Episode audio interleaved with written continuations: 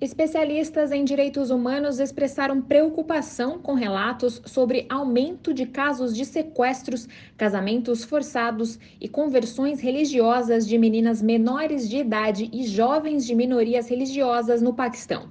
Eles pediram esforços imediatos para reduzir a prática e garantir justiça às vítimas.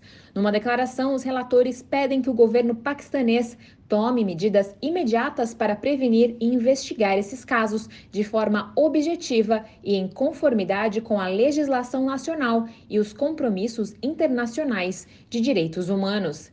Existem testemunhos de que meninas de 13 anos estão sendo sequestradas de suas famílias, traficadas e obrigadas a se casar com homens, às vezes com o dobro de sua idade, e coagidas a se converterem ao islamismo.